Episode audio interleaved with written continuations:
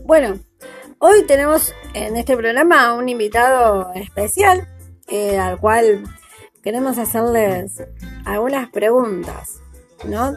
Sabemos que, que viajó en moto eh, muchos kilómetros y queremos preguntarles. Una de las preguntas que vamos a hacerles es, ¿cómo planificaste el viaje?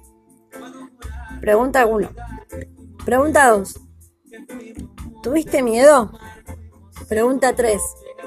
¿Cómo manejaste el combustible? Pregunta número 4. ¿Tuviste alguna dificultad en viaje?